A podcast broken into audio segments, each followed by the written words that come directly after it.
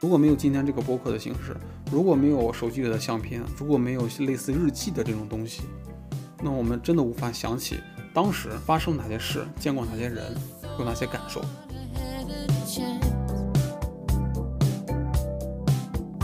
我发现现在这帮人其实还是在继续骗大学生，就骗他们的套路还跟当年骗我的那个套路是一样的。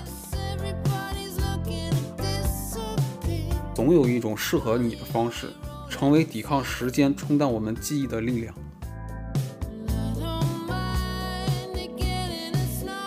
Hello，大家好，又到了周四了，我们新一期的琉璃巷五十号也准时和大家见面了。我是石晨，我是白白。这一期节目呢，是我们制作播客的第四期了，也是作为这一个月里面的最后一期了，因为我们是每周一更嘛，每周四的早上七点半跟大家在小宇宙相见。我们俩就商量着说，把最后一期这一期的播客呀，换一个内容，而且做成一个固定的形式，就是像现在比较流行的这个视频 vlog 一样。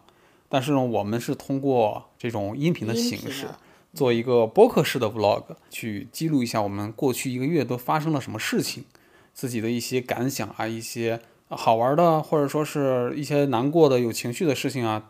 就是放在这个固定的每月的最后一期节目跟大家分享一下。对，所以呢，你会在这一期节目里面呢听到我们在六月份发生的一些比较有趣的，或者说自己感触比较深的一些事情，跟大家分享出来。还有一些关于大家都会经历的事情，就是我们经历的事情，你们可能也会经历一点点吧。对，所以也许能在这个一些事情上找到一些共鸣。嗯，当然了，我也期待你在听这期音频的时候呢，能在。留言区留下你的一些感受，留下你的看法，我们可以在评论区多多互动。我还是很期待回复大家的留言的，因为目前没有一个人给我们留言。对我们这是一个小作坊，我想给大家分享一个我觉得六月份收获很大的一个事情。嗯，就是我们六月份终于开始做播客这件事情。哦，我觉得它本身就很有意义。是因为这个事情，我们的确之前磨蹭了很久。而且犹豫了很久，这个是我们在第一期播客的时候，就是开头的时候就跟大家去分享了我们当时那个心里的想法，就是一直想做，但是磕磕绊绊的一直没有做。而在六月份呢，我们的第一期节目就顺利上线。对，就是不管是因为什么，就总算开了这个头，开了这个头以后。就感觉就是像那个生产队的驴，这个就不能停，就得一直跟上。对，所以就打算每周四的时候跟大家去分享一些我们的事情。我记得我在录第一期的时候跟白白说的是，我还是有点紧张。嗯，就是说，虽然是我们不露面，虽然不像那种荧幕上那种给大家展示形象一样，但是因为是第一期，想做的稍微好一点，所以在说话上呀，或者说在表达上有一些磕磕绊绊。有一些游轮次那种感觉。对，就包括我们各自在做前期的一些策划的时候，哪怕自己觉得自己做足了准备，其实，在录制的过程中也会有各种各样的问题产生。是的，但是今天录第四期播客的时候呢，我就感觉自己相对于第一期来说，也是一种成长和变化。就我在录今天这一期播的时候，我就非常轻松。没有那么大压力，感觉是，就倒也谈不上轻松的程度，但是我会自我感觉我会比之前的状态要好状态要好很多，不管是语言的表达上呀，或者说是选题的策划上，都会比之前要有一个更详细的一些规划。对，就包括这个工作上的流程上，可能也是更熟练一些。对，所以我也挺期待我们做到第十期。第五十期或第一百期的时候，在那个时候看我们在做前几期的时候，可能那种感觉又是不一样的，会觉得当下也不是那么的熟练，感觉。对，希望我们可以做到一百期，做到一百期吧。对，能够每周陪伴大家，大概就是两年的时间了。对，这也是一个非常大的一个目标了。播客这个形式，在我最早理解的话，就是以前那种收音机的互联网化。嗯，听广播。对。听广播，我们就是听中央广播电台呀，或者说各地方的一些电台，都是一种直播的形式。对，中间还会听众热线打电话，还会打进来。我我现在呢，这种一般都是邀请嘉宾啊，一起聊聊天这样子的。嗯。而且因为是互联网化呢，就可以先录制，然后再上线，就有一个呃相对没有直播那么慌张慌乱的那种感觉。对，就是我们可以把中间的一些自己认为讲的不好的一些地方给剪切掉。对，也可以把自己的想法就充分的表达出来，对，充分完整的告诉更多的人，通过声音传播给更多志同道合的一些朋友吧。嗯，虽然说在制作这种播客也有一些难度，也有一些挑战，嗯但是我觉得比视频制作的门槛还是要低一点的。相对来说，做这个播客和做视频，我的感受是做播客更轻松、更简单、更方便一些。虽然说比视频制作要简单一点，但是我仔细想了一下，和我们以前拍视频的时候还是有很大的共同点的，因为它的底层逻辑是一样的，就包括我们如何选题、如何写大纲、如何写自己的逐字稿，完了录音或者拍摄，完了以及后期的剪辑，就是这样一个流程，其实是一样的。嗯，它唯一简单的点在于我们不用露面，不用收拾自己。对，我想说的就是这一点。播客和视频，他们两个，因为毕竟我们两个都做过这两个领域嘛，就是如果拍视频的话，需要提前洗漱好，换好干净的衣服搭配一下，然后就哪怕你再不化妆，再不化妆，你也要稍微的收拾一下自己，收拾一下自己，就这一段工作就已经省略掉了。花掉了很久的时间但是录播课呢，我就我们两个就是很轻松的状态，就他穿着一个家居服，我穿着一个运动内衣，就很简单的对，坐在沙发上面就可以完成这项工用。用声音的方式跟大家交流。是的，所以说播客这种形式，我们当时为什么想做呢？其中一个很重要的原因就是它非常的方便，用手机就可以完成的录音。我觉得就是它能够让我们在这种状态下，很轻松的状态下，完全的把自己放松下来，不用紧绷着。对，就是你的表达或者你的想法都会很轻松的一种方式传达给更多的朋友。还是那句话，虽然说形式变了，但是它创作内容的内核还是一样的，都是想把更好的东西带给大家，更有一些思考性的东西传播给大家，供大家一起讨论啊、一起分享啊，这样子。所以说这个事情是我在六月份是最开心的一件事情，因为我们启动了这项工作，而且呢，也终于有了自己的节目，通过自己的声音，能够把自己的想说的话，通过这样的一个形式表达出来。那我要分享第一个事情，就是对我来说很重要啊，甚至它的重要程度要比结婚证高很多。嗯，你能猜到是什么吗？身份证、呃不，还有一个，驾驶证，对，就是我终于把这两个证换了，一个身份证，一个驾驶证。哦，你这个下个月到期，对，身份证是下个月到期，驾驶证是这个月的最后一天，哦，马上到期。对，这个如果延期的话很麻烦。尤其是身份证，如果没有身份证的话，我现在连高铁票都买不了。就基本什么都做不了了，因为身份证上那个磁卡，就是现在什么地方都要识别对，所以我说它对我来说是比我们去领结婚证要更重要的一件事情。身份证还是很重要的。对，我就想跟大家分享一下这个在南京办身份证和驾驶证的流程，它其实没有想象中的那么繁琐。我在我办之前，我以为它很繁琐的。首先，我们分享一下这个身份证的过程。嗯，办身份证的过程，说实话，它并不繁琐，但是到了我身上就很繁琐。对，发生了什么事情？首先是我们办身份证的话，我是异地换身份证嘛，我的户籍地址还在老家，嗯就是在山西嘛，嗯但是我要在南京换这个身份证，嗯我需要提前准备的资料，第一个是我现在的身份证，嗯，第二个呢是我的居住证，因为你的户口还没过来嘛。对，这两个我都办好了，我都有，对吧？嗯，然后我以为，哎，我直接拿着去就 OK 了，我就去了离我们现在住的这个地方就最近的一个派出所。这个派出所的工作人员呢，就告诉我说：“哦不，因为您是异地办理，您需要去另一个派出所。”我就是说更大的一个派出行所吧。对，更大的一个派出所。我说哦，好的，谢谢您。那我就马上打车去，对吧？我怕人家下班儿，然后我就赶紧立马，我还是打着车去的，十分钟，赶紧立马赶到了。我到了那个现场，然后哎，人家工作人员又跟我说了，说哦不，您这个居住证呀，不是我们这个区的。您如果哦想在我们这个区办身份证的话，您需要去您办居住证这个区开一个证明过来，来我们这个区办你的身份证。那。么您不如直接去您办居住证那个区来办您的身份哇，证。真绕，对对对，就是他让你回去。对你听着很绕，但是他当时就是这么跟我说的。然后我说嗯行，但是当时呢就已经快中午十二点了，人家已经要下班了。对，后来我就赶下午两点的那个工作时间，我去办我居住证所在区的那个派出所。到了这儿，我以为很顺利了，我特别怕出错。我进去我就跟人家说：“我说，哎，你好，这个是我的身份证，这个是我的居住证。我的这个居住证呢是在咱这个区办的。这个我深色衣服带了，因为我当时穿的是一个那个白色的短袖嘛，我怕人家跟我说说啊，你这个。”白衣服不行的，我们拍照得要深色衣服。照我专门强调一下，我说，哎，您看我我这个深色衣服带了带了，以为啊终于能办了，可开心了。然后到那个该这个就是拍照阶段了，对，然后忽然问我一句：“你戴隐形了吗？”我说戴了。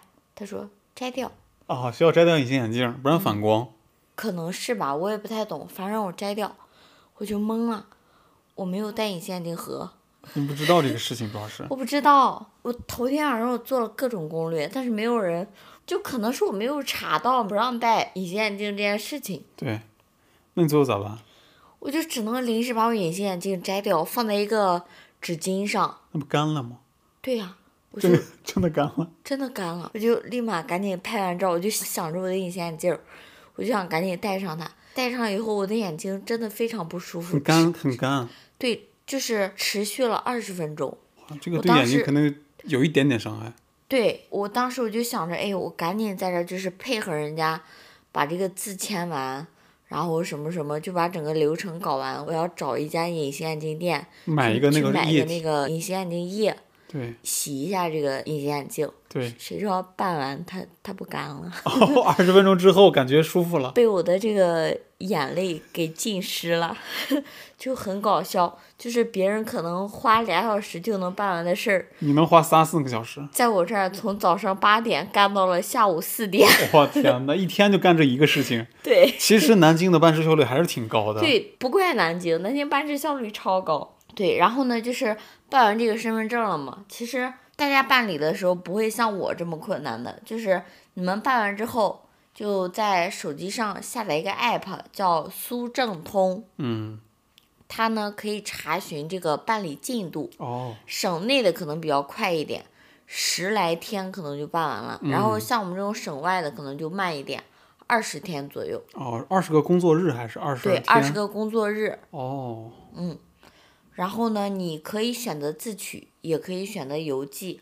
但是邮寄的话呢，就是需要到付付一个邮费。我嗯是选了到付的，我觉得这样比较哦方便。对，哎，对，就到此为止，这个身份证不是拿到了吗？就结束了，办事效率还是很高的。对，就是我自己这个过程比较坎坷。然后下一个呢，就是我们这个驾驶证，这个前两天刚办完，刚拿到手，服务体验非常好。就感觉就是一瞬间的事儿。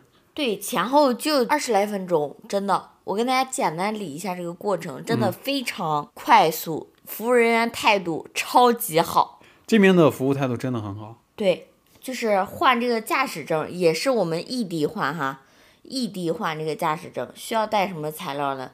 第一个，哎，身份证，没过期的身份证；那当然，第二个，你的这个即将过期的驾驶证；嗯，第三个，一寸的白底照片，你可以自己拍，也可以现场现场拍。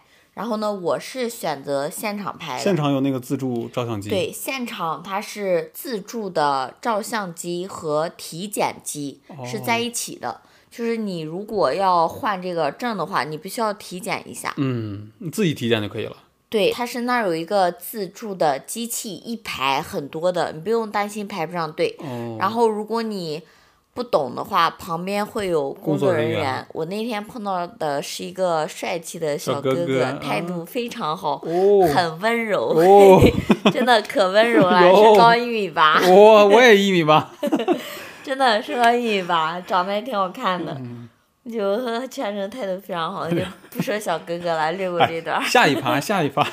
对，反正就是我进去那个门儿以后，就你根据那个指引把身份证往上一刷，它就会提示你，就跟着它做各种动作就好了，没有什么特别需要注意的。就傻瓜式的。对，傻瓜式的，唯一需要注意的就是拍照穿的衣服还是深色衣服。它会跟白色背景有明显的这种反差感。对，就是还是深色衣服就好了。然后拍完这个照之后呢，你把这个照片给了这个小哥哥，小哥哥呢会主动帮你裁好，哦，裁好以后，小哥哥会跟你说，哎，那个您去那边服务台领个号儿，哦，领个号儿呢，然后就回来这边，嗯、等叫号就办这个驾驶证嘛。后面小哥哥就不在了吧？小哥不在了，小哥去服务其他人了。然后呢，就就是等这个工作人员叫号嘛。嗯，等的时间呢也没有多久，我就等了十分钟。哦，当时我去的时候已经排到二百三十多号了，我是二百六十一号，你差三十个人了，对，差三十多个人，但是我只排了十分钟就到了这，么快？嗯、他办事他就是实际在办事效率很高。实际办理的时候非常快，一个人一个人过。，你知道他们为什么这么高吗？对，就这个效率。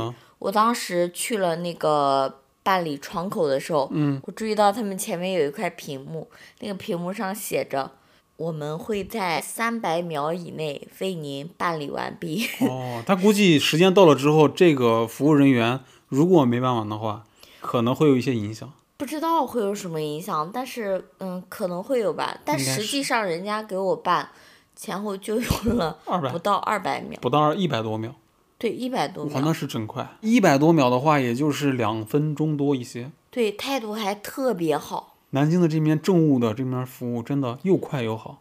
对，之前你也是去换身份证的时候，我记得你对我换身份证的时候对当时也很方便也很好。对，所以说呢，就是我这个身份证和驾驶证，就是这个换证体验到此结束。就是把南京夸一下，对就，南京的就这个政务系统夸一下。目的呢，就是第一个跟大家分享一下，这个办理流程并不复杂，就不要把它想的太难，觉得这个事情很难，就一点都不难。有时候会觉得就是去政府办事儿会头疼，对，会这可能是我们在老家的那种刻板象印象。对但现在的应该就是沿海城市这边，沿海省份这边的政务大厅，他们的办事效率和服务态度是有非常严格的要求的，对就是他们服务态度是必须要好一些的。对，所以我们一会儿打个一二三四五去夸一下他们。好的，可以。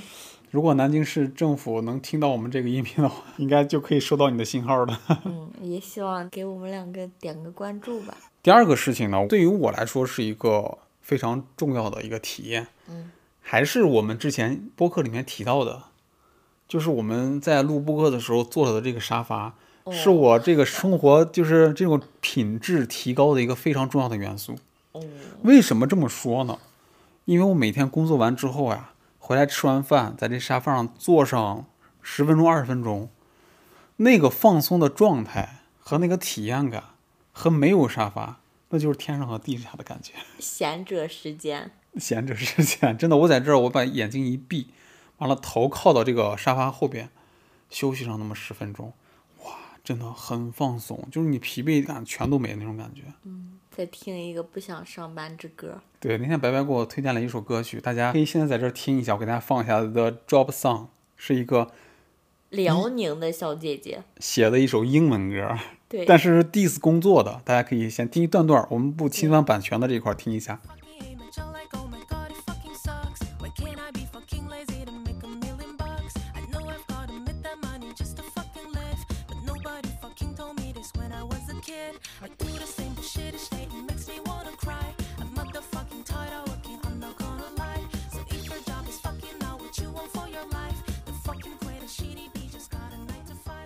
为什么我就是对这个沙发的这种体验感特别强烈呢？因为我每天就是出去通勤的时间来回两个小时，这个时间对于我的消耗我是觉得非常大的。虽然说不用走路，是坐这种公共交通工具啊，但是呢，本身你在这个车厢里面就是一个耗费精力的一个过程，因为大部分时间我都是站着，嗯，去上班或者站着去、站着下班。而且那个地铁里人挤人，一是人挤人，二是非常吵闹，有外放的，有那种调皮的小孩儿，还有那种聊天儿的，就是你根本就躲避不开这些东西。你你哪怕从第一个车厢走到第二个车厢，带来的噪音是不一样的体验。哪怕戴上耳机都它也能穿透你这个耳机，把这个声音送到你的耳膜里面，真的非常痛苦这种感觉。虽然是乘坐公共交通，但是你的精神其实是一种紧绷状态，而且是一种对抗外部干扰的一个状态，是一种用力的一种状态。就是我经常在地铁上看到那种聊天的人啊，那种姐妹情非常的浓烈，那种姐妹情就是四五十岁的姐妹情，然后说话声音特别大。退休阿姨吗？我估计他们是退休的，然后出去玩那种感觉，对，要么就是去买菜。然后是跟着我们这种 年轻打工者，就是抢这个大早上的这个地铁，咱也不知道他们是什么样话题，根本聊不完。而且他们抢座位的能力，我觉得是比我强的。虽然我看起来是个小伙子的样子，是，但是咱真抢不过他们。就是我站地铁的这个门的左右的时候，他们一定会站中间；对，我站后面的时候，就是永远有插队的往前走，就这种永远避免不了。就是他们从排队的时候就已经开始了。就比如说我站在那个地铁门的左右两边，南京这边是左右两边排队嘛，对，然后他们会直接站到中间，这个是我无法理解的。对，就等着地铁开门的一瞬间直接冲进去。这个我觉得跟年龄真的没有关系，就是你年龄越大，他劲儿好像越大一样，不知道为什么，就是跑得非常快。对，就是他不等地铁里边的人下来，不给人家留一点那个门的空隙，对让人家下来。当然了，我们这里只是指一部分这些老年人，就是他们的行为让人无法理解。而且还有一个特别典型的事情，你记得我跟你说过一件事情吗？我下班回来的时候，我在等地铁，因为我等地铁那个地方是始发站，嗯，所以要先排队，一般就会排很多人。嗯，我们那个门就是两排人站得很好的，我站到右边这个门这块儿。嗯，然后地铁过来了，地铁过来，大家就准备上嘛。那时候大家就已经蠢蠢欲动了，本来是很松散的队伍，突然就变得非常紧密了，你能想象得到那种。然后呢，我右边突然就有一个大概是五十多岁的一个男性，就要往我身上挤，我就不高兴了，我把我的右腿一伸就卡到他的前面，我说我要进呢，然后我就当然了，我我能进去，因为我排的比较前面嘛，前面之后我就我能坐上位置，然后他就坐到我的对面，他们是一对夫妻，然后这对夫妻就开始攻击我，就是语言上攻击我说你小伙子怎么这么没有礼貌，怎么怎么着的，我那会儿真的非常生气，我说你们插队，你说我没有礼貌，是谁没有礼貌？怎么怎么着的？然后我们就在那个地铁上拌了几句嘴，还没有开车嘛，因为始发站嘛，旁边人什么反应呢？旁边人都在看这对夫妻，没有人说用那种眼神来看我，因为的确是他在插队，插到我的前面，然后我是不乐意别人插在我前面，那是我第一次，我之前跟你说的，那是我第一次遇见这种事情，我看不下去，我就冲到他的前面，然后地铁工作人员就上来说不要吵了，不要吵了啊，坐上位置就可以了，怎么怎么着的，但是那边的那老两口还是喋喋不休的在那儿。还在说我了，我我就不说话了嘛，无所谓。大家说实话，看的都很清楚，谁是不文明者，谁是破坏规矩的人，都很清楚。必要跟他们争吵。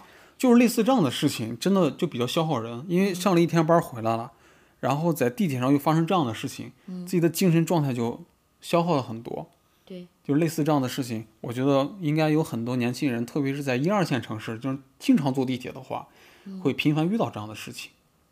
还有一个，前一阵我上班的时候，早上坐车的时候，那天是坐上座位了，然后我对面特别巧有一个男性，也是四十岁左右，他在干嘛呢？他当然跟我没有关系，嗯，他旁边坐了一个看起来就像一个刚毕业的大学生，而且是一个女生，嗯，而且我从他们俩的这个状态里面可以判断出他们俩是陌生人，是不认识的，嗯，但是呢，这个男性就挤人家，对吧？不，这些人家都不做，人家是在另一方面是用自己四十多年的人生经验在指导这位小姑娘，就是给这位姑娘，就是说啊，你去了社会上，你要怎么怎么，你要怎么怎么，然后顺带还会把自己的一些过往所谓的高光时刻展现出来啊，我当时怎么怎么怎么着，他为什么要指导人家呀？我也很莫名其妙，因为我那时候每天早上坐地铁是要看书的，嗯，我就看不进去，然后我戴上耳机，也挡不住他的声音，我就很烦躁，我就，然后我就看，我就说这个人到底讲什么呀？然后就讲了一路，讲到我下车。说实话，我是一个男生啊，我都能感觉出他那种爹味儿。那姑娘不打断他吗？那姑娘就是哦无语哦了哦，就这样子，嗯，就很敷衍这就也是很敷衍。但是这个男的他就没有自知之明，他就一直在讲，就讲了一路。哇，那女生真太有礼貌了。这个女生我是我竖大拇指的，但是说实话，我的内心是无法接受的，因为我是非常珍惜我在地铁上那段时间的，我要去哦读书的，或者我要去干什么事情的，结果呢被他给打乱了，自己什么都没有办成。为什么就这么爱说教呢？对陌生人都要这么爱说教。是的，这个是我无法理解的。那个车里面真的装不下他的爹味儿，而且我的耳机也挡不住他的爹味儿，我受不了，我真受不了。所以我说，每天在地铁上就遇见这些奇葩的事儿啊，对，就是会消耗很大一部分精力。对，就是非常折磨自己的精神嘛。所以我每天回来下了班儿，回来躺在这个沙发上，哇，真舒服啊，真的特别舒服再摸一下发财，啊，摸一摸撸摸。一把它的毛。如果发财很配合的话，或者撸一撸它，就很舒服。这也是我在六月份就是在自我感受方面一个非常大的一个体验。嗯那我觉得我们这个沙发钱是花的很值的。很值的。我每天回来疲惫的那种感觉哦，就靠它来给我放松，超值。超值。其实应该早一点买它。哎，早一点就贵了。我们赶六幺八是有便宜价格去买回来的。就该省省，该花花。对，这个理性还要战胜感性的。嗯。我再说一个事情。嗯。除了沙发，就是咱们在次卧买那个床，哦，我是觉得它对我的作用是非常大的。午睡。对，因为我这个人比较爱午睡，而且以前午睡的时候呢，我经常就是去咱们主卧。嗯，一睡就不起了，这个人就是为什么我不能睡俩小时，我我都叫不起来我来。自己来分析一下这个事情，就是我每次去主卧睡觉的时候，我总感觉睡觉是一个很正式的事情，睡的是个正觉。我会把衣服脱掉，哦当然该留的留，对啊我之前内裤是要留掉。对嗯我之前我还问他，我说你午睡为什么要脱衣服啊？就是我这样子睡觉很舒服，特别是冬天的时候，我把外衣脱了之后钻到被子里睡，然后窗帘一拉，窗户一关，耳机一戴，我的天呐，整个睡觉的感觉就是大晚上的感觉。但是正是因为你有这种感觉，你本来打算只睡一个小时，对，这也是我自己感觉不太对的一个地方嘛。结果就是一下午就过去了。经常是两到三个小时，甚至，嗯，就是特别是在冬天，吃完饭睡觉，然后醒了的时候天就黑了，嗯，然后一下午就过去了，就会内疚。真的会内疚。倒不是说咱们下午要去在创作上去做一些什么事情，去啊写个稿子啊，拍个视频啊，就是连你去洗个衣服啊，你去扫下地这些事情全都给耽误了。对，就什么都没有做完的那种内疚感就特别强烈，我就觉得一直这样下去不行。再一个呢，我又不能不午睡，我这个午睡习惯真是三十年了，改肯定是改不了了。改不了了。所以呢，只能在这个基础上做一个调整。这个调整呢，我自己也试过，就是去主卧睡，也不要脱衣服，也有一些效果。但是呢，人是在这种熟悉的环境里面很容易放松的，嗯，还是会时不时的用这种更舒服的状态去睡这个午觉的。对，哎，又回去那种状态了。所以呢，现在我们的次卧就变成了你的午睡间。对，就这个床回来之后呢，对我的帮助就在这个午睡上，因为我每周咱们吃完饭我就要午睡，那我就现在就选择去次卧去睡觉。次卧睡觉，第一直接躺下，嗯，然后盖一个小毯子，而且在次卧睡觉和在主卧睡觉的感觉，给我心里的暗示是不一样的，就是说这只是一个短暂休息的地方，嗯，所以我是一般设铃的话，我就会起来。对，这是一个中场休息。对我的自我暗示，然后我大脑会给我信号，所以它在我周末的时候提供了一个非常高效的，但又不是那么耽误时间的一个休息的场所。所以这个床对于我来说是非常重要的。这个其实就是我们现在家里面积不是也稍微大点了吗？比起出租房的时候，相当于我们家里的这个功能区划分很明显，是的，睡觉的地方就是睡觉的地方，然后工作的地方就是工工作的作地地方就是工作的地方，哎，吃饭就是吃饭，娱乐就是娱乐，哎，然后现在又更细分了，午睡就是午睡，对，当你这些功能特别明确的时候，其实你的效率非常高的。就包括今天我们是在周末录的音，我中午就睡了一下觉，下午的时候直接完成了一篇五千字的稿子。对，就是我我们整个流程是这样的：中午在餐桌这儿吃了饭，对当时就吃完，你也不用着急收拾这块儿了。对像以前在出租屋的时候，吃完饭这块儿，毕竟下午还要写稿嘛，你就得把这块儿收拾出来。但是现在就可以不收拾，先放到这儿。对它，并不是一个什么特别紧急的事情，是的，晚上睡觉之前把它弄了就可以了。对，然后吃完饭就去休息，嗯，休息完起来立马去书房去写写稿，子，写完稿吃完饭，哎，然后完了继续来沙发这儿录制。对，就是很明确，这样的效率真的非常高，对既满足了休息，又不耽误自己的时间。嗯，所以这个床的价值其实非常高的，也是我们六幺八这次买回来的，就是一个沙发一个床，这两个大件儿是六月份给我的感觉对，是非常非常大的。这床本来是打算给爷爷来的时候用的，然后那我先提前用上我先试一下这床结不结实嘛。嗯，替爷爷睡一下 是吧？爷爷说：“我可得谢谢你，真是谢谢你啊，我的大孙子。就是我前面讲的这个，就是我六月份开始做播客，然后有了沙发，有了这个次卧的床，这是我六月份最开心的三件事情。”就是你刚刚说了一个沙发的体验感吗，对，我说点吃的东西。昨天晚上嗯，吃的那种东西，我还给你带了，呃，对，好吃，是什么呢？肉夹馍。对，这个肉夹馍呢，就我毫不夸张的跟大家形容，他们家的肉夹馍是我从小开始知道有肉夹馍这个东西以来，我吃到的目前为止最好吃的一家。而且量非常大。你就喜欢这个量，你就喜欢提这个量，我就喜欢这个口味。哎，它的口感也很好。对，这家店在哪？我们先说一下，好吧？就是方便南京的朋友想去的话可以去去一下吃。。对我吃的这家是南京马群那边的一家店，叫吕记肉夹馍。就在那个新街上。对他们家之前是一个很小的门面，现在呢已经开成了一家小的店面，就可以坐进去吃。这一定有我们俩的支持。不少呢。就他们家呢，用料真的非常实在，标配就是猪肉、青椒、香菜。当然，就是这个青椒和香菜，你如果不想加，你是可以不加的。你跟老板说，对，因为有些人不喜欢吃这个香菜嘛。对，然后这个猪肉呢，有纯瘦的，有肥瘦的。我不喜欢吃肥的，我就选个纯瘦的一般。我是每次两个都吃。然后呢，就它这个肉，哎，就是你刚才说的那个问题，量真的非常大。嗯，你拿到手里，下不了嘴，那个肉都往外掉。就是你张开最大的嘴，你都盖不住它。对每次吃的时候就是一马糊的，嘴上鼻子上全是油。对，你要想做个文雅的人，不行，做不到。肉夹馍说我不同意。太多了，真的 对，就它不光这个肉给的足，它还好吃。是啊，真的特别香。对，然后它那个皮呢也特别酥，对，外边那个皮是脆脆的，然后再往里边那一层呢，就是松松软软的，是的，加上这个肉，嗯，再加上这个青椒和香菜，青椒和香菜我俩都是吃的，嗯，然后呢，我们两个通常是选个微辣的，嗯，带一点点辣。对，我有时候会选个不辣的，一口咬下去，当然我一口也咬不下去，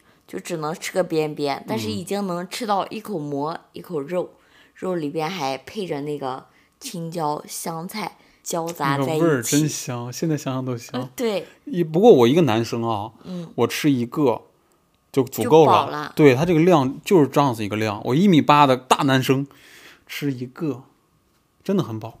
对，最主要我还觉得它是什么？它其实是非常符合我们中国宝宝体质的一顿减脂餐。广告来了啊，大家注意啊，该逃逃啊。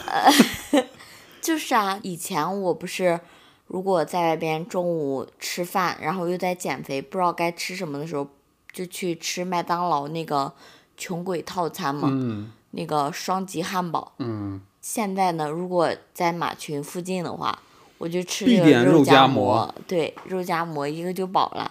晚上再吃点白天没有吃到的蔬菜，就可以了。对就可以了。对，这个是行，这个真的行。我每次路过那边的时候，我都会问拜拜，咱们要不一人再来一个 那种。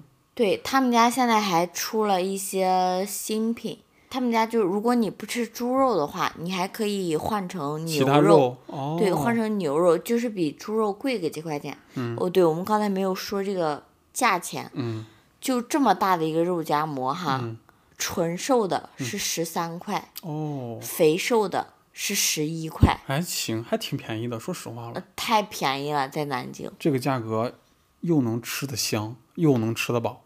对，牛肉的会稍微贵一点，牛肉本身是比猪肉要贵一些的。对，嗯但是我忘记是多少钱了。我觉得以后我们这个板块就是招商位，就你这个夸法，我跟你说，那不给他要上十块钱吗？就是期待那个各位金主爸爸、金主妈妈。金主爸爸和妈妈。然后呢，现在不是夏天吗？我就发现他们增加了一些新品，比如说冰粉儿啊，哦，这个非常有季节性对，绿豆汤啊什么这些东可以西。配着吃。对，然后凉皮儿呢是他们家一直有的，哦，还有卤肉饭什么的也是一直有的。凉皮儿我吃过，也非常好吃。但那个卤肉饭，我觉得应该也不错。我看别人吃的挺香的，挺香的，就我也想点一份儿来着，就嗯吃不下。啊，嗯，对，所以说昨天吃到这个肉夹馍，我还是很满开心，对，开心，很满足。把驾驶证也办了，肉夹，馍也吃了，相对比较顺利一些，对，昨天非常开心的一天。很也很难得，在你的人生里面很难得这么顺利。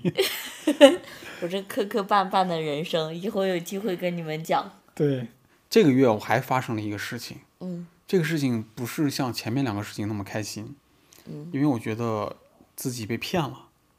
什么被骗了？因为我在月初的时候呢，我看了公众号，嗯公众号里面就推荐了几个比较不错的读书类的公众号，嗯，然后经过我仔细的考察之后，我选定了一家，嗯，叫做某某读书，就不说它的名字了，嗯，我就关注他的公众号，嗯，关注他的公众号呢，看了他一些文章，哎，觉得还可以，嗯，期待值是很高的。哎，对，就觉得这个公众号应该会给我带来一些这种思维上呀，或者嗯眼界上的一些开阔。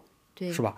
我就说，嗯，那我关注他，关注他之后，他一般情况下，比如说做那些好的公众号啊，他就会给你弹出一条信息，就是首先是欢迎词，然后说你回复什么东西，你可以拿到什么东西，回复什么拿到什么，回复一可以加入群，回复二可以怎么怎么着。回复三可以获得一个什么免费的大礼包，就这样类似的东西嘛，吸引这种用户嘛。然后我是觉得，嗯，他这个读书群应该不错，嗯，因为我平常虽然读一些书，但是我总觉得自己读书的这个领域还是不够丰富，嗯，而且总感觉没有跟上时代嘛。想向人家大佬学习一下。对，想看一下人家是怎么分享书的，怎么选书的嘛。嗯哎，我就说那我进个群呗，嗯对吧？回复了一个一进群。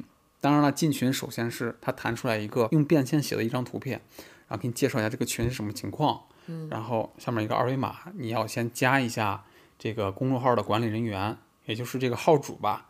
哎，我就按照他的这个步骤一步一步的加上这个人，然后我就问他，我说，呃，你好，我想加群，我该做些什么东西，是吧？嗯，怎么操作？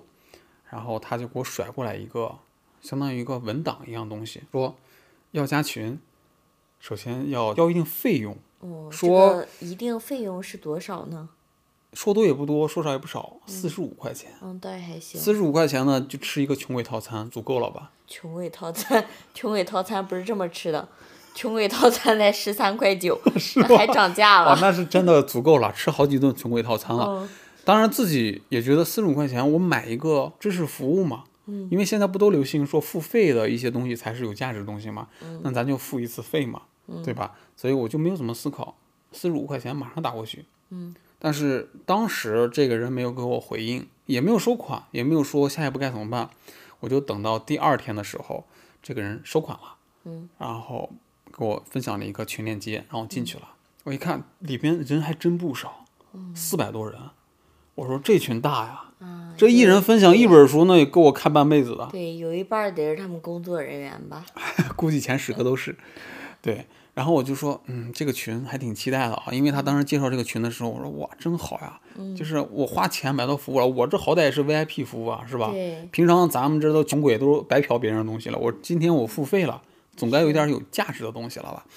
然后我就等等等，但是这个群我发现有一个特点，就是鸦雀无声，就是没有人说话。这个群里面，因为我也是新来的，咱也不知道该怎么发言，怎么规矩啊你总不。能随便说，对吧？对，也不能随便说嘛，看人家是怎么玩儿的。嗯然后我就等，等等等，还是没人说话。然后我就说，既然没人说话的话，按照他当时的那个规则的话，他是每天要分享一本书嘛。嗯，这个我是是我最期待的，其他人吧无所谓。然后我就说，这中午了，怎么还不分享？然后到下午了还没有分享，嗯然后到十点了、十一点还是没有动静。我说，我说可可能可能人家这个号主比较忙嘛，毕竟这么多四百人的群，人家肯定也是忙不过来，人嘛难免有一些事情忙不过来，理解，疏漏，哎，理解一下嘛，是吧？今天不发，明天发嘛。对，真快。我就说，那我十一点我就睡觉了。嗯，结果第二天醒来的时候，我看见这个群里有动态，动态我就看一下，我说这是什么东西？发现嘿，人家真的分享了一本书，嗯啥书呢？忘记了。但是呢，我就说从某些角度来说，人家还是守规则的。嗯，第一，给你分享了一本书；对，第二是昨天当天给你分享的。嗯我一看时间，十一点五十九，哦晚上十一点五十九跟我分享这本书。是，我说啊，首先他是一个守时的人，说今天分享就今天分享。嗯但是让我无法理解的是他分享的那个内容。嗯我给大家说一下，这个内容是第一条书名，嗯第二条作者，第三条五十字以内的简介，第四条这本书里面的一些金句，哦，就一句一句金句。这抄的豆瓣儿吗？这是？我当时看完的第一反应就是，哇，这不是抄豆瓣儿吗？就是我自己去找也可以呀、对不对？呀、因为我说你给我看嘛，四十五块钱。对，但是我说实话，没有那么苛刻。嗯咱说第一天人家分享这本书，第二天换一个嘛，是吧？嗯，结果第二天的时候，真的很准时，十一点五十的时候，晚上十一点五十的时候，又分享了一本书。还是豆瓣套餐。对这个模式一模一样。那时候我就觉得不对劲儿了，我嗯说这个群怎么就是他分享的这个东西是网上复制粘贴呢，并没有任何的，哪怕是洗稿这种东西都没有都。懒得洗。对，就直接分享一个这么甩出来，我就觉得很不可思议。我说这个是付费的一个产品吗？虽然说不多，但也没这么廉价吧。然后又等了第三天、第四天的时候，我就去联系这个号主，我说我现在申请退款，因为他当时那个规则里面有一条，当时刚才忘说了，就是一个月以内，如果你觉得不满意的话，是可以退款的。三天左右的时候，我就觉得这个不太靠谱，不太对劲，嗯，然后我就申请去退款。退款是左联系不上，右联系不上，但是我这个人就是厚脸皮，嗯，就是要使劲联系。我倒不是说这四十五块钱说影响我明天吃饭，对，最重要的一个感受是，我觉得我被欺骗，嗯，就是说维护权益。就是说他把我等很多这种就是用户当韭菜一样，就是就是割的也太轻松了，就是可以割，对，就是把我们当傻子一样在玩儿。有这种感觉，就这种感觉是超过那四十五块钱本身的价值的，嗯所以我必须去联系到这个号主，我就打了他的语音电话。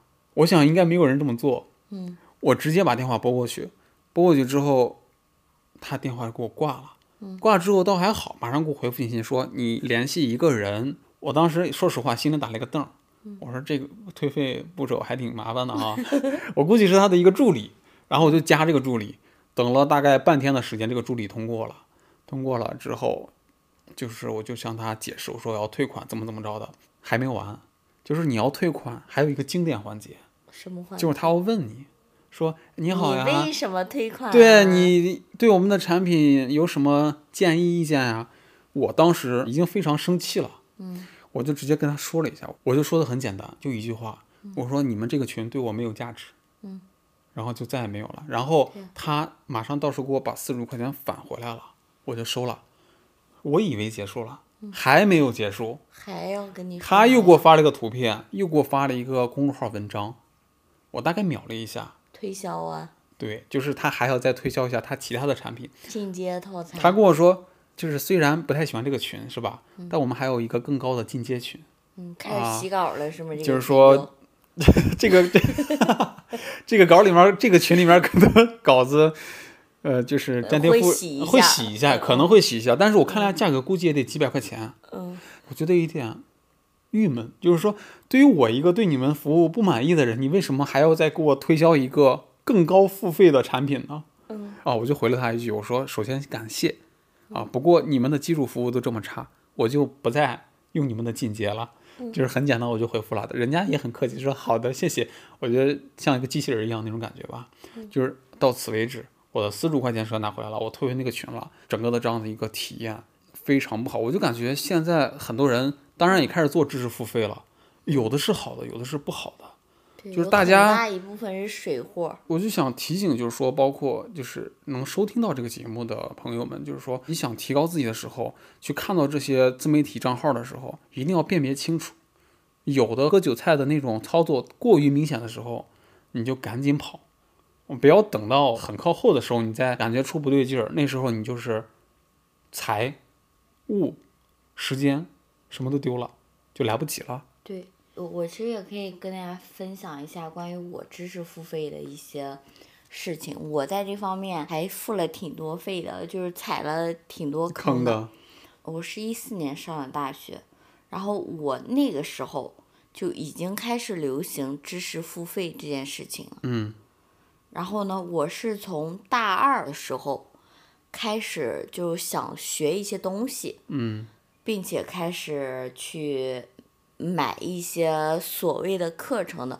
就是我不否认有一些课程确实对我很有帮助，嗯但是也有一些他就是纯骗我的人。嗯他们这个骗法是什么呢？在公众号里经常发那些文章，说是什么做副业的什么什么几个什么通道啊，什么什么、大学生什么什么嗯他们一般就是抓住你的这个用户心理了啊。对，就是他就觉得哦，大学生就想赚钱嘛，什么什么，对，然后大学生也没上过什么社会，就不太了解嘛，就抓住这个心理。但是呢，我觉得他们也是遭到一些报应的。在我大学毕业，我一八年毕业两年后，我还关注着他们的公众号，还加着那个公众号运营者的微信微信。我发现他们被封号了，他们好几个号都被封号了。对，这个就是迟早的事情。对这个事情，在那个圈子内也传开了。嗯因为现在打着这种幌子的自媒体比较多，特别是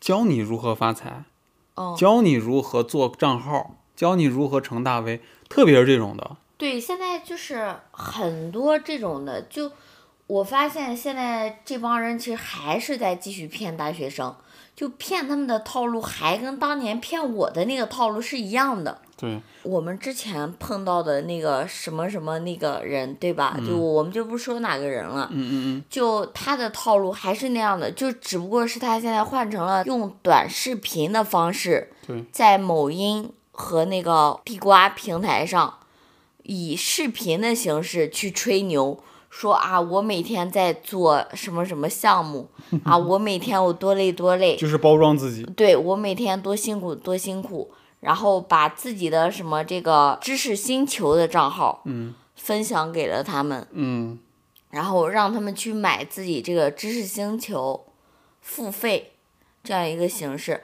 就是知识星球上其实有很多有价值的内容，但是像这样没有价值的内容也是存在的，所以大家一定要辨别清楚，就是捂好自己的口袋儿。尤其是大学生，我其实挺理解，就是大学生很容易对这样的内容做出付费的这个举动因为大家渴望成长，渴望成功嘛。对，这个不是大家的错，就是大家渴望成长、渴望成功，这个想法没有错，但是还是要学会甄别。我之前的时候就跟大家是一样的心理，但是就是可以把这个稍微放缓一下。比如说，哎，你说，哎，我今天想学个剪辑，网络上有很多免费的课我，先去找，对你先去找，先去找这个免费的，你先自己入个门儿。对，就是不会的东西，再针对性的去找一些课程。对，不要动不动就是听人家说两句，就刚说了两句，哎呀不行，我就要给这个人付费了，我要支持他。对，这个还是比较冲动的。对，有点冲动，要观察一下所以。在网络上看到类似的东西，大家还是要辨别好，呃，一定要知道它的一些规则，能不能把这个钱退回来等等这一系列事情吧，大家一定要多多关注。这是我在六月份碰到的一个事情，我觉得也有很多朋友应该会碰到的，所以跟大家分享一下。我再跟大家分享一件我处理闲置的这个事情。赚点钱嗯重点不是赚钱，是清理了我的内心。哦，断舍离。嗯，不能叫断舍离，我不想把它叫做断舍离，就是我这个月整理出了一些我的闲置的包和我的闲置的衣服。衣服呢，我是直接捐出去了，哦，然后呢，包呢，我基本都是用很低的价格给卖出去了，就是价格低到什么程度，基本是十块钱一个。基本上就是那穷鬼套餐的价格。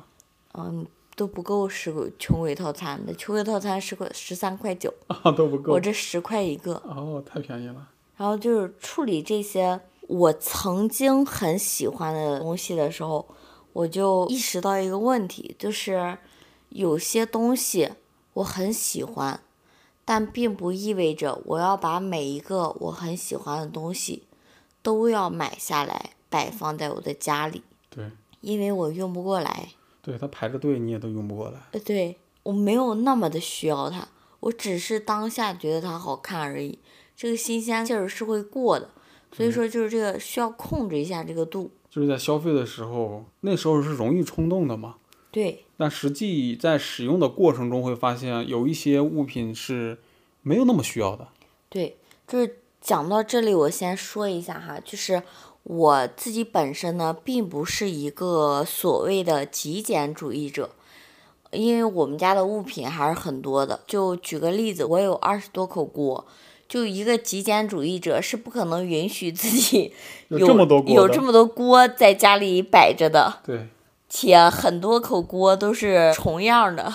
对，就是网上有很多那种，因为看了断舍离，但是呢，他只取了其中的一些观点来指导自己的生活，让自己的生活有时候过得比较极端一些。我们这个处置的话，是相对让生活变得更加合理一些。对，就是我，我只是想说，就是我现在其实更关注我自己身体的感受和我内心的世界。嗯，因为这个更加现实一些。嗯，举个例子讲哈，我以前特别爱买衣服。嗯，我为什么会喜欢买衣服，并不是因为我有多么爱穿，嗯，是因为我对我自己身材不满意。我觉得我穿这个也不好看，穿那个也不好看。嗯，我得把什么都尝试一遍，我得找到符合我风格的那个穿搭。嗯，但其实我发现，对于我来说，哈，就是仅仅对于我来说，我其实是对我自己的身材不满意，而不是对那些衣服对，而不是对我买的衣服不满意。说实话，我我觉得我自己就是在买衣服这块儿审美还是挺好的。有点在线。就是我只是对我自己的身材不满意而已。我需要解决的这个问题，不是去买衣服，我要做的这个动作应该去锻炼，去健康饮食，去调整我的生活习惯，去关注的是自己的身体，而非那些衣服。对，让我的身体上的肉变得紧实起来，让我的体态看起来是舒舒服的舒缓的。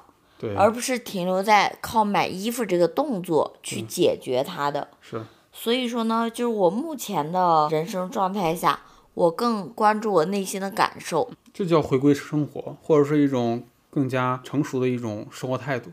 对，有时候我们关注一些外在物品的时候，可能是被它的一些外在的一些形象啊、颜色啊，或者它的一些呃消费的一些广告语所吸引。嗯，但实际上我们会发现，很多东西是社会带来的一些眼光呀，或者商家给你创造的一些消费需求，让你去消费那些你其实不应该把重心放在他们上边的一些东西。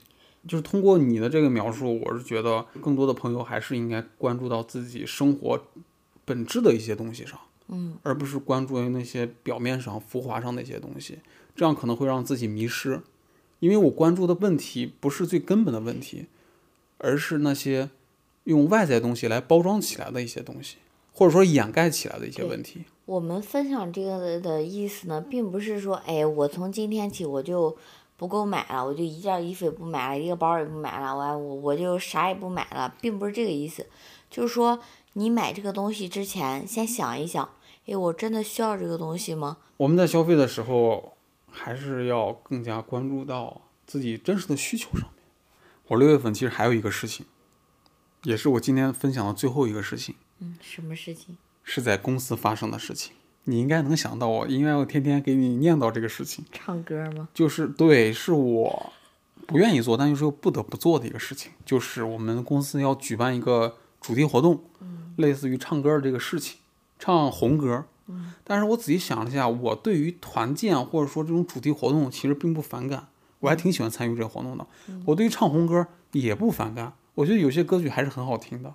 对我最接受不了的是我们公司的一个组织者，他在组织这件事情的时候，哎呦喂！哎呦，整个的流程啊，准备工作啊，还有跟我们的一一些沟通，每一个环节我都有吐槽的点。但是鉴于时间，我肯定不可以给大家展开，我给大家举几个例子啊。首先是征不征得我们同意去参加这些节目，咱就不说了。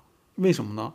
因为我拿人家钱了，对，人家是领导，人家是领导，我拿人家钱，我就要出这份力。对，我说人家让干啥，我应该去做这件事情，这个是没有问题的，这点道理我还是可以的。嗯，但是我是无法接受的是，就是他在组织这个活动的时候，首先他没有一个初步的方案，也不说确定了，就是初步的方案，而是叫了十来个人坐在会议室里面一起讨论这个方案。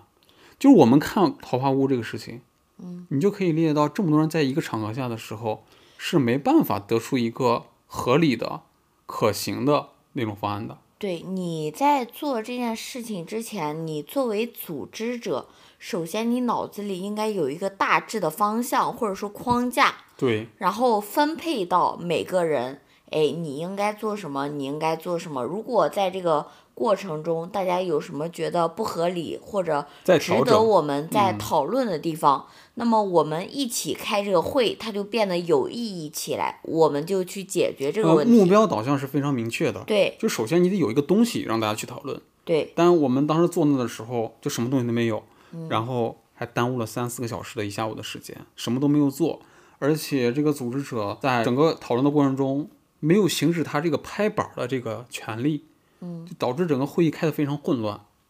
混乱就混乱吧，主要我认为是耽误了我正常工作的时间，因为我参加了这个会议，这个无效的会议，导致我原本的工作没有完成，我就不得不去加班去完成它，更浪费我的时间。主要你们这个活动其实是不计入 KPI 里的，是吗？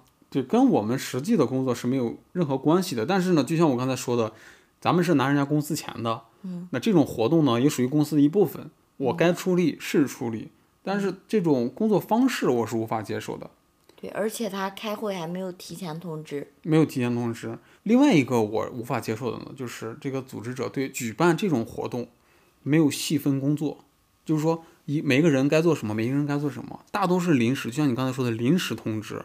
临时通知，哎，你没事儿，你过来帮我做这个；你没事儿，过来帮我做这个。我们的大部分时间都浪费在去了现场的等待，嗯，和我们在路上的一些时间。对，就是没有明确分工，就是他也可以做这个，他也可以做这个，对，最终谁来做这个事情，我们心里都没有谱。没有一个负责任所以最。终导致了我们做的一系列工作是没有成果的，而且又浪费了时间，然后我又加班，这就导致我的整个情绪就会非常的暴躁一些。就是正常的工作要交工的工作都不能够按时的做完。对，然后就是这些事情在不断的插入到你的正常工作里面，就会感觉你的整个的工作状态是非常混乱的。嗯，而且第三个原因呢，就是他特别爱临时改方案，就是在确定好的内容上面拍一下脑袋，真是拍一下脑袋，完了改掉这个方案，然后我们前面的工作全部否定，然后第二天又觉得之前那个方案是可以的，然后又让我们把那个方案再拿出来，再重新执行，就是毫无章法的一个办事的工作流程，让我们底下的人像无头的那种苍蝇一样，就是这儿撞一下，那儿撞一下，这儿撞一下，那撞一下，就你没办法工作那种感觉。最后一个，我估计其他人也遇不到这种东西，就是我们在执行这个组织的过程当中呢，我最忍受不了他的一个口头禅，嗯，他就是到时候再说。哇，这个我真的是接受不了。什么叫到时候再说？对呀、他的这个话，每次给我会增加很多的不确定感。为什么我会这么强烈呢？因为他选定我当主持人，哦，到时候有很多到时候看的事情，就需要我在台上临时处理，这对于我带来很大的一个风险和挑战。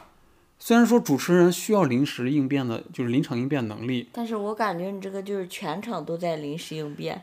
我会有这样的感觉，所以我就非常的慌张。就是说，你临时抱佛脚，你也得先把那个佛给我请过来，我才能报吧。对，到时候我连佛都找不。哦，脚都找不到，我怎么报？就这种感觉，所以我就非常的慌。我不是一直在跟你说这个事情吗？我们发布这一期播客的时候是六月二十九号，我们办活动是六月二十八号，我也不知道到时候会办成什么样子。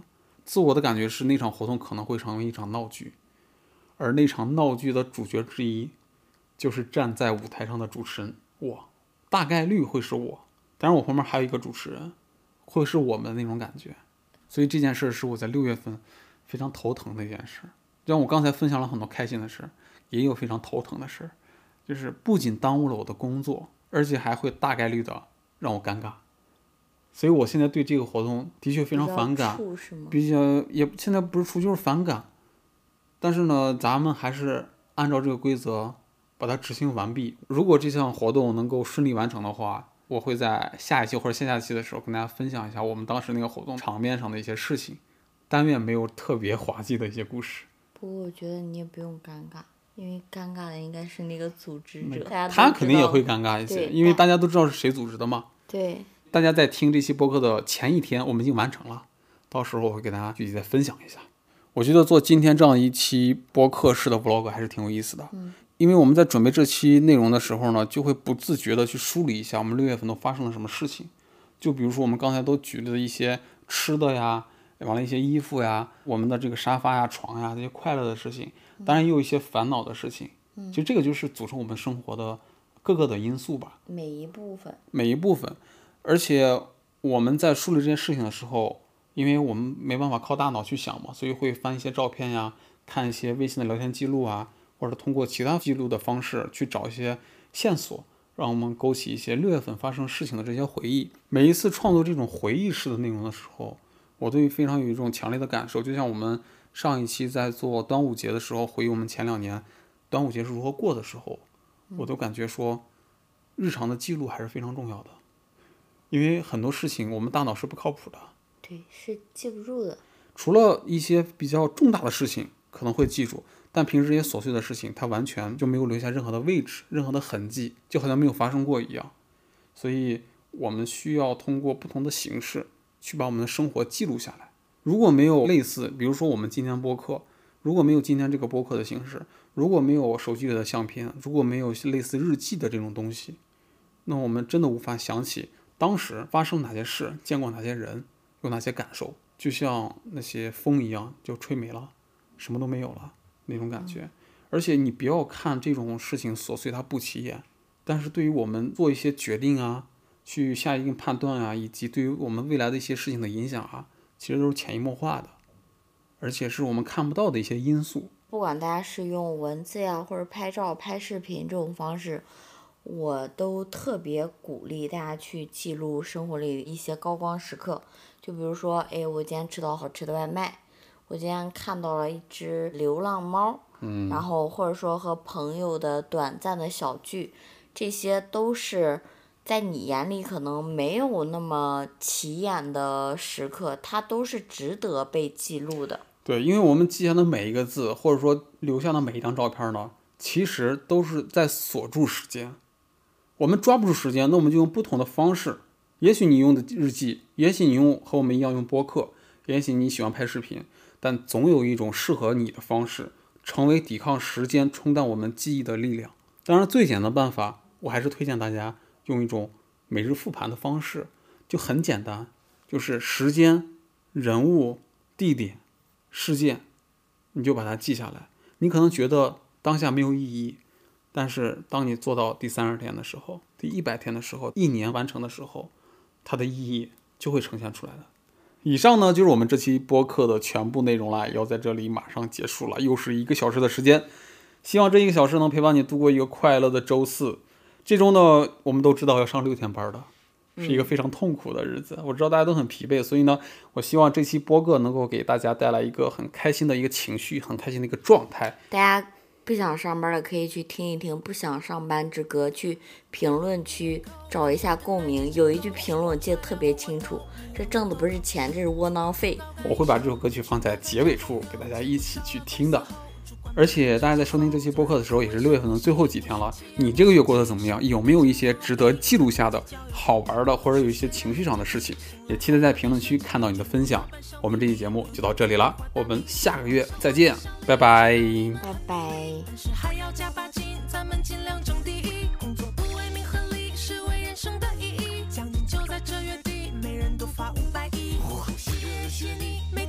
吹牛皮。我说谢谢你，把我当工作的机器。我说谢谢你，拿走我该有的业绩。我说谢谢你，老娘不干了。